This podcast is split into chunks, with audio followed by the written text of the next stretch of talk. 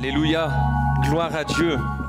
Merci pour ces temps de louange, merci à toute l'équipe de musique, aux slameuses, ça se dit. Euh, merci pour ces temps bénis et surtout merci à notre Seigneur d'être présent parmi nous. C'est vraiment des temps particuliers qu'on vit, des temps bénis. Et je remercie Dieu vraiment euh, de nous donner cette opportunité d'être là avec vous. Euh, je voudrais à mon tour accueillir vraiment tous ceux qui nous rejoignent, que ce soit sur le live ou ici parmi nous. Bienvenue, bienvenue à vous. Vraiment, c'est une joie d'être avec vous et c'est une joie de pouvoir apporter le message que Dieu a mis dans mon cœur pour vous ce matin. Alors moi, je m'appelle Maxime Barthélémy. Je suis un jeune donc de la jeunesse sentinelle, la jeunesse de l'église donc de Balaï euh, à Saint-Étienne.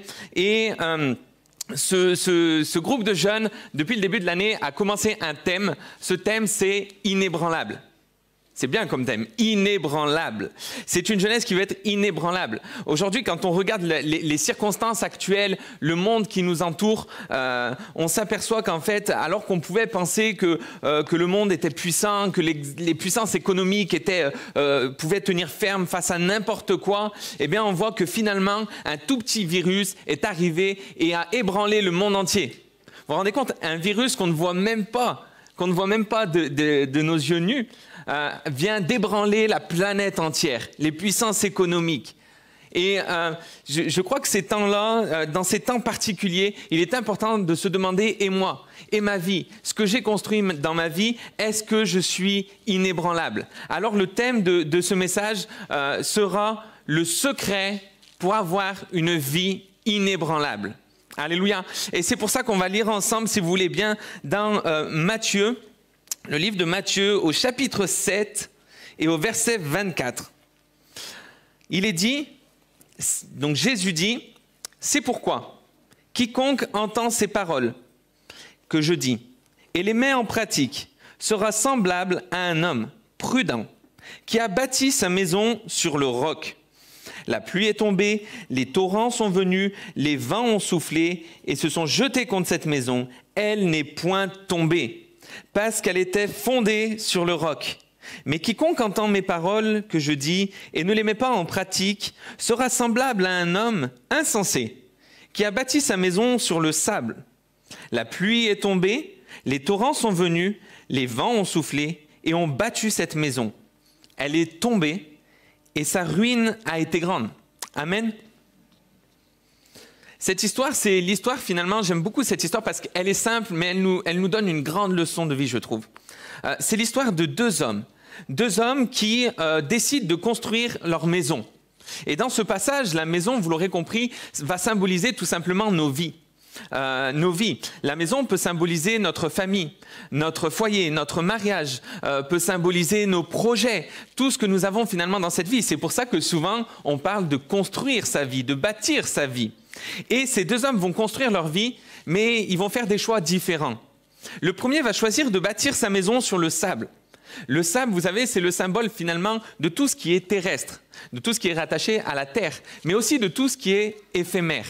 On est tous déjà allés à la plage, on a fait des, châteaux de sable et on a vu comment, euh, quand la marée monte, alors du coup c'est plutôt à l'océan, quand la marée monte, euh, on voit euh, en quelques vagues le château de sable redevient plat comme s'il n'avait pas existé, parce que le sable est éphémère. Et finalement cet homme, qui construit sa maison sur le sable, et on, peut le comparer à quelqu'un qui voudrait bâtir sa vie, construire sa vie, construire sur ses projets sur des choses éphémères, des choses terrestres, sur euh, ses propres capacités humaines. C'est par exemple quelqu'un qui va fonder sa vie sur le principe de gagner de l'argent. Et l'argent va devenir son principe, son fondement. Il va se reposer sur son patrimoine financier, sur son patrimoine euh, immobilier. Euh, D'autres personnes vont fonder leur vie sur la santé. Vous savez, on entend souvent Ah, mais pourvu qu'il y ait la santé. Pourvu qu'il y ait la santé. Ou quand on se dit la bonne année, vous savez, on dit toujours surtout la santé pourvu qu'il y ait la santé. Et, c'est vrai que pour beaucoup, la santé, c'est le fondement. Ils disent, je peux tout perdre, tant que je suis en bonne santé, c'est bien. Mais ça peut aussi être la, vie de famille parfois. Et on base toute notre vie que sur le fait de passer des bons moments en famille, avec des amis. Et on se dit, le but de la vie, c'est ça, faire des bons souvenirs. Mais la Bible nous dit que cet homme n'est pas resté tranquille longtemps parce que la tempête est venue. La tempête, au contraire, vous l'aurez compris, c'est le symbole de tout ce qui peut être des problèmes, des choses douloureuses qui peuvent venir vous frapper. Ça peut être la tempête de la dépression, ça peut être la tempête de la tristesse, la tempête de la solitude. Et on l'a beaucoup vu malheureusement pendant ce temps de confinement, euh, et on pense fort à nos étudiants. Ça peut être euh, la tempête du divorce dans les familles, de la division. Ça peut être la tempête euh, même, euh, comment dire, la tempête de l'échec, de l'échec financier, de l'échec à l'école. Peu importe cette tempête, elle vient et là, elle ravage tout.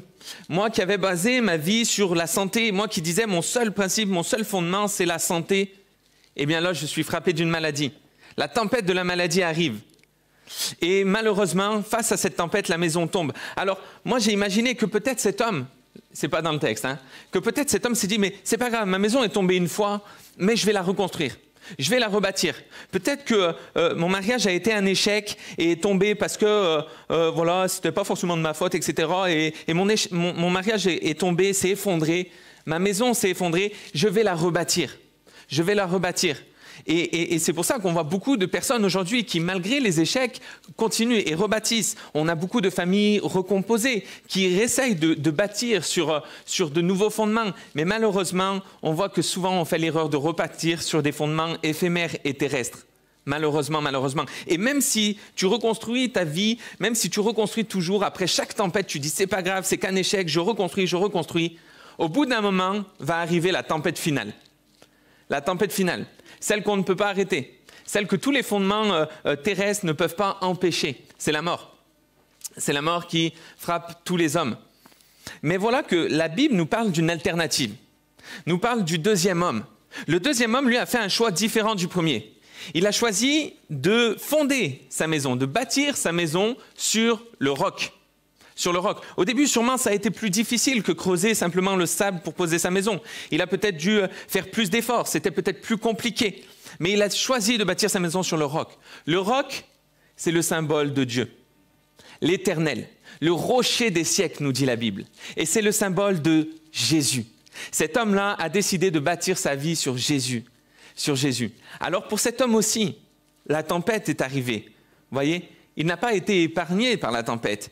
Lui aussi, les problèmes sont arrivés. Lui aussi, peut-être que la dépression, que la maladie, euh, que les, divisions dans sa famille sont arrivées.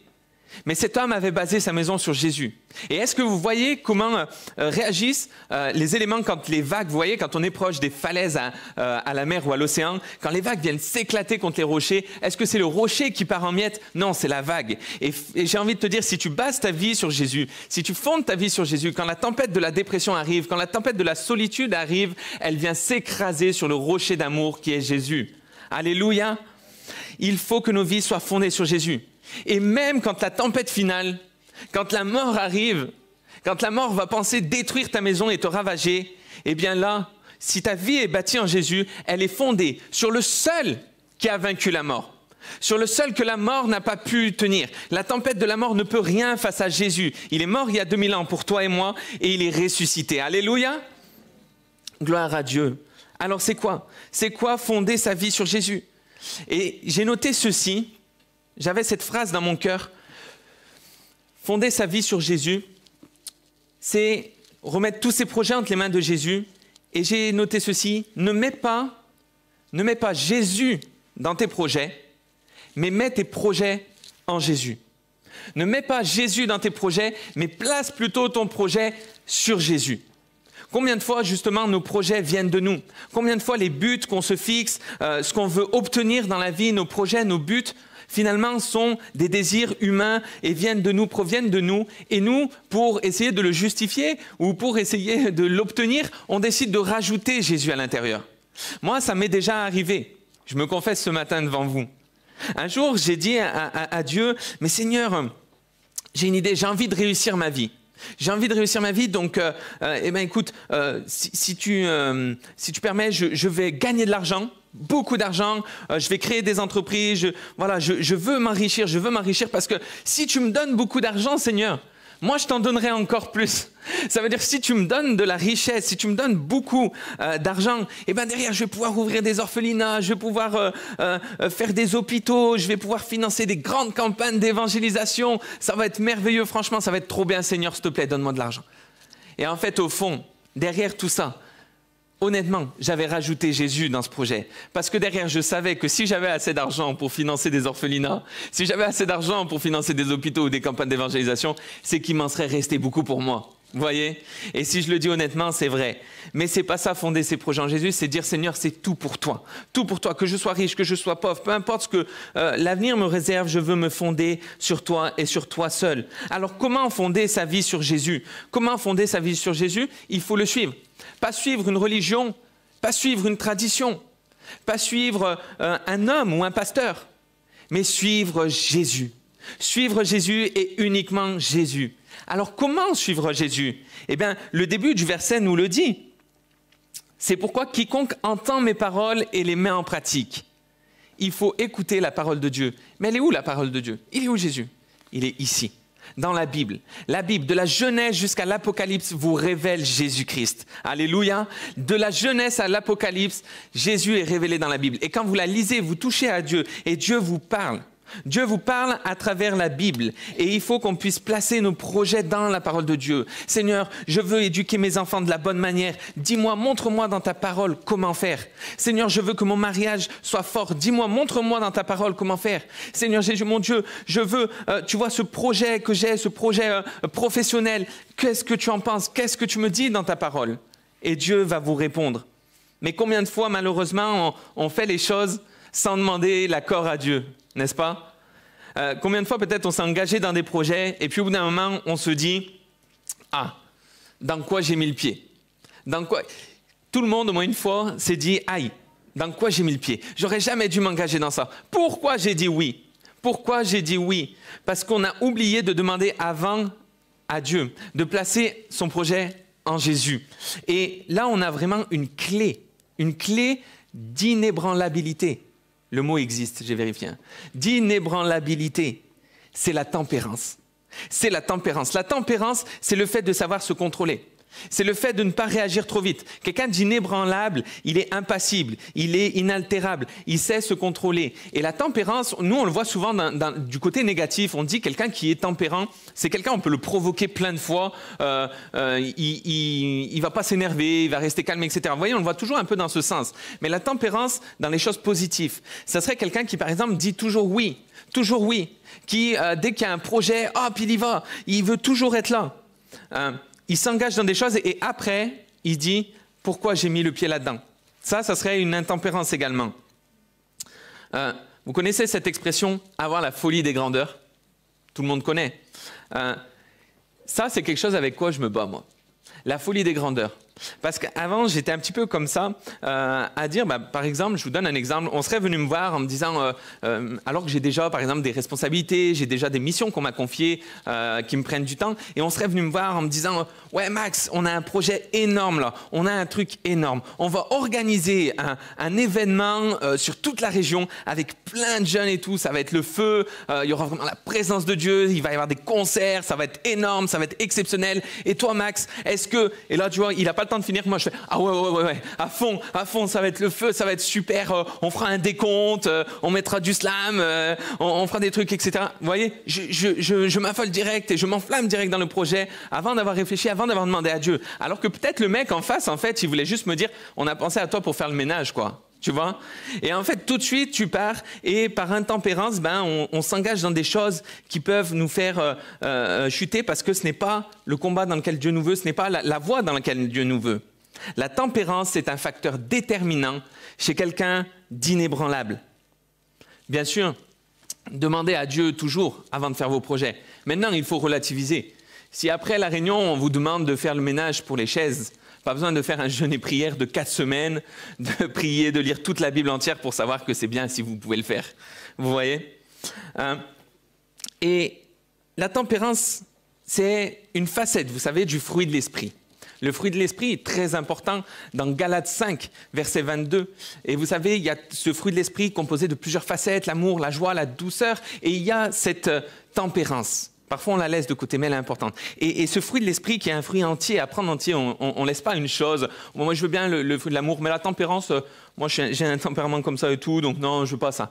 Et, souvent, ces, facettes s'entremêlent. Et là, dans le, message que je vous apporte aujourd'hui, je trouve qu'on peut euh, relier la tempérance et la fidélité. Et la fidélité. Parce que souvent, quand on manque de tempérance, on peut manquer de fidélité. Quelqu'un qui veut être inébranlable doit être fidèle. Fidèle dans ce qu'il a aujourd'hui, fidèle dans les missions qu'on lui a confiées, fidèle dans les services, dans les responsabilités qu'il a, dans sa famille, dans son église, dans son travail. Et parfois, quand on manque de tempérance, eh bien, euh, comment dire, comment être fidèle finalement si euh, la moindre brise de vent vous détourne de la direction que vous étiez fixée? Vous voyez? Euh, Comment être fidèle si finalement, dès qu'on m'apporte un autre projet, je fonce dans cet autre projet? Et on finit par accumuler et, même parfois malheureusement certaines personnes par faire des burn-out. La fidélité, c'est tellement important pour être inébranlable. Il y a cette notion de stabilité, de constance, de vraiment de, stabilité euh, grâce à Dieu. Et euh, quand je parlais de la fidélité, ça m'a tout de suite fait penser à cette parabole des talents. Vous la connaissez? C'est un maître de maison qui euh, euh, part en voyage et avant de partir en voyage, il va laisser à ses serviteurs, euh, à l'un il donne cinq talents d'argent, à l'autre il lui en donne deux et au dernier un. Et il part en voyage. Et là, les serviteurs, en fait, les deux premiers vont décider de faire fructifier ce qu'ils ont reçu de leur maître. Et le dernier, lui, ben, il, par facilité et pour, euh, euh, pour euh, comment dire, parce qu'il a peur de son maître, il va aller enterrer le talent qu'il a reçu. Et derrière, la Bible nous dit que le maître va revenir, le maître va revenir à la maison et il va demander des comptes à ses serviteurs. Les deux premiers vont lui dire, bah, regarde, j'en avais cinq, je t'en ramène dix. Le deuxième, j'en avais deux, je t'en ramène quatre. Un placement à 100%. Ça fait envie, hein Ça n'existe plus dans les banques, hein, rassurez-vous. Et le dernier, lui, ben, il donne que le talent qu'il avait reçu, qu'il avait caché. Et là, c'est intéressant, on va s'arrêter surtout sur ce que le maître va dire aux deux, euh, aux deux serviteurs qui ont multiplié vraiment ce qu'il leur avait donné. Il leur dit, entre, pardon, bon et fidèle serviteur. Bon et fidèle serviteur. Vous avez été fidèle en peu de choses, je vous confierai beaucoup. Entrez dans la joie de votre maître. Waouh! C'est vraiment quelque chose qu'on a envie d'entendre de la part de Dieu, n'est-ce pas? Moi, j'ai envie d'entendre ça, juste cette phrase. Même pas entendre, euh, oh, quand j'arrive au ciel devant Dieu, entendre Dieu qui dit Waouh, Maxime, t'as fait des trucs de fou, franchement, c'était énorme, telle, telle fois, telle, telle, fois où t'as prêché, telle fois où t'as dit ceci, telle fois, waouh, c'était énorme, vas-y, va t'asseoir avec les grands, toi, t'es un grand, etc. C'est même pas ça, je veux même pas ça. Juste si j'entends entre bon.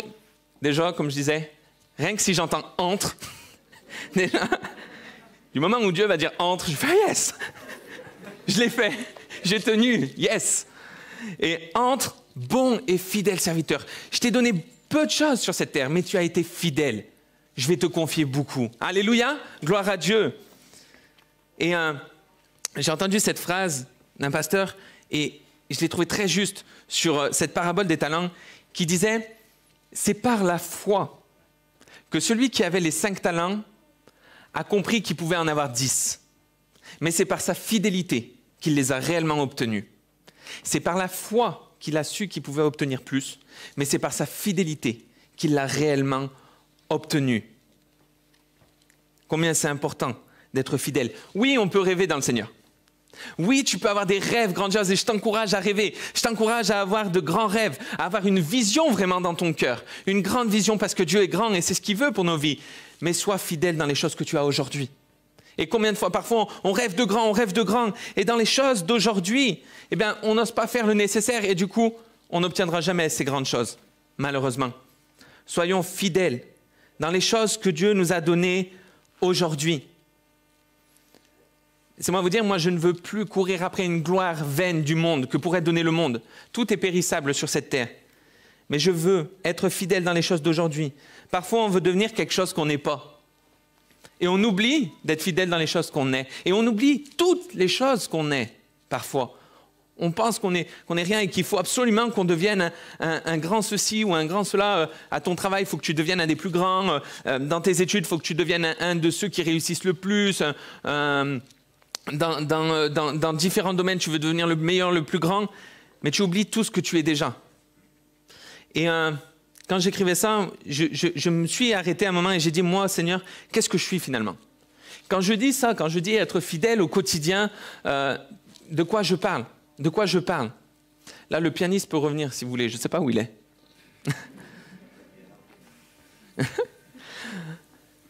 Alors, c'est quoi être fidèle dans les petites choses? Moi, Maxime Barthélemy, eh bien, je suis un mari. Je suis un père. Je suis un fils. Je suis un petit-fils. Je suis un frère je suis un ami, je suis un collègue de travail, je suis un conseiller financier, je suis un cousin, je suis un neveu, je suis un gendre, je suis un beau-frère, je suis un membre de la jeunesse sentinelle, je suis un membre de l'église de Balaï. Je suis un animateur du groupe d'ados de l'Église. Et peut-être même d'autres choses auxquelles je n'ai pas pensé et que j'ai même oublié. Alors c'est quoi? C'est quoi être fidèle dans ces choses? Eh bien, je veux être un père fidèle, un père qui s'inspire du Père céleste qu'il a et qui veut aider mes filles à grandir dans l'amour de Jésus. Je veux être un époux fidèle. Comme Jésus est l'époux fidèle de l'Église, prêt à donner chaque jour ma vie pour elle et faire passer ses intérêts avant les miens. Je veux être un fils qui honore ses parents, son père, sa mère, qui fait leur joie. Un petit-fils qui est euh, la canne de vieillesse de ses grands-mères. Un frère qui soutient, qui supporte en toutes circonstances. Un ami qui écoute et console, comme l'Esprit de Dieu m'a tant de fois consolé. Un collègue de travail qui apporte la joie, qui apporte la paix dans son équipe. Un conseiller financier qui bénit ses clients, qui a pour ses clients la même compassion que Jésus a eue à mon égard, même si eux me détestent. Un beau-frère qui veille et surveille un gendre qui honore, respecte sa belle famille et protège celle qu'on lui a confiée. Un neveu qui respecte et honore ses oncles, ses tantes, ses tontons, ses tantines. Un cousin qui prie et qui aime malgré la distance. Un membre du groupe Sentinelle, un jeune de l'église Sentinelle qui embrase sa génération par l'Esprit de Dieu, qui lui révèle l'amour de Jésus un membre de l'église Balaï, qui fait tout ce que sa main trouve à faire avec la force que Dieu me donne. Un, animateur du groupe d'ados qui emmène ces jeunes à la connaissance de Jésus, qui leur révèle combien ils sont précieux à ses yeux et toute la valeur qu'ils ont. Un témoin de Jésus, un témoin qui annonce, qui annonce cette bonne nouvelle, que quand tu fondes ta vie sur Jésus, il te libère, il te guérit, il te porte, il te délivre et il te donne la vie éternelle. Et aujourd'hui, eh bien, je suis fidèle en vous partageant ce message.